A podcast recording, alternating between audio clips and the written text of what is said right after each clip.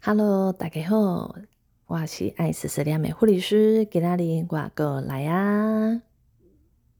今天呢，想要来跟大家说说看，护理人员在过年的时候是怎么样放假的呢？政府呢，每年都会提早公布大家农历过年的时候可以放假放几天，但因为医院二十四小时不打烊，你不能确保说民众在过年期间就不会因病而跑来就诊，所以呢，其实我们也都是必要去上班的。那你会觉得说，我们这样子就失去了过年的权利吗？没有，就是为了应应这样子的问题，所以我们就有过年前放假或是过年后放假。的班表出现。那什么叫做放过年前？什么叫做放过年后呢？基本上放过年前就是放小年夜、除夕跟初一；放过年后就是放初二、初三到初四。哎，听起来好像可以连放三天假，好像也还不错哦。但是没有那么的简单，我们的假。可是需要用抽签来定生死的哦。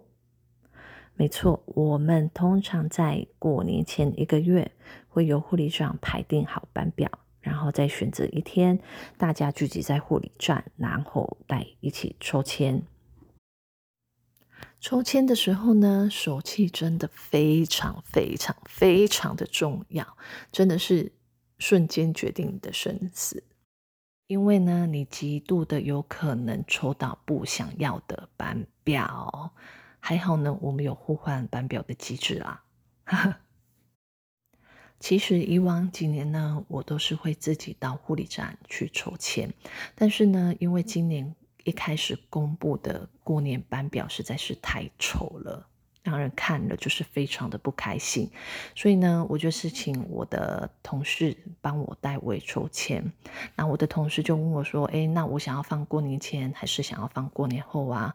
我就说：“哎，因为毕竟我单身，还没有结婚，所以对我而言，在除夕夜跟大家一起吃个团圆饭是非常重要的。”所以每次抽签前，我都会祈祷自己，希望拜托拜托拜托，让我抽到过年前放假。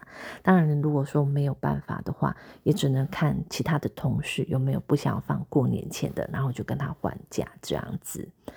那因为今年我没有去抽签嘛，那我的同事手气很好，帮我抽到了放过年前。虽然说这一条线只有就是连续放假只能放两天，就是放小年夜跟除夕，然后下一次的放假就是在初五了。不过还是非常的感谢他，有让我就是完成想要除夕回家跟家人吃个团圆饭的梦想，真的是爱他。那可能有人会好奇说，我们放年假的时候都在干什么呢？其实呢，虽然说我放小年夜跟除夕，可是呢，我是今天下大夜，所以呢，我的假期的第一天就是用来睡觉。然后今天竟然还下雨，气象报告竟然还说会下雨，下到明天。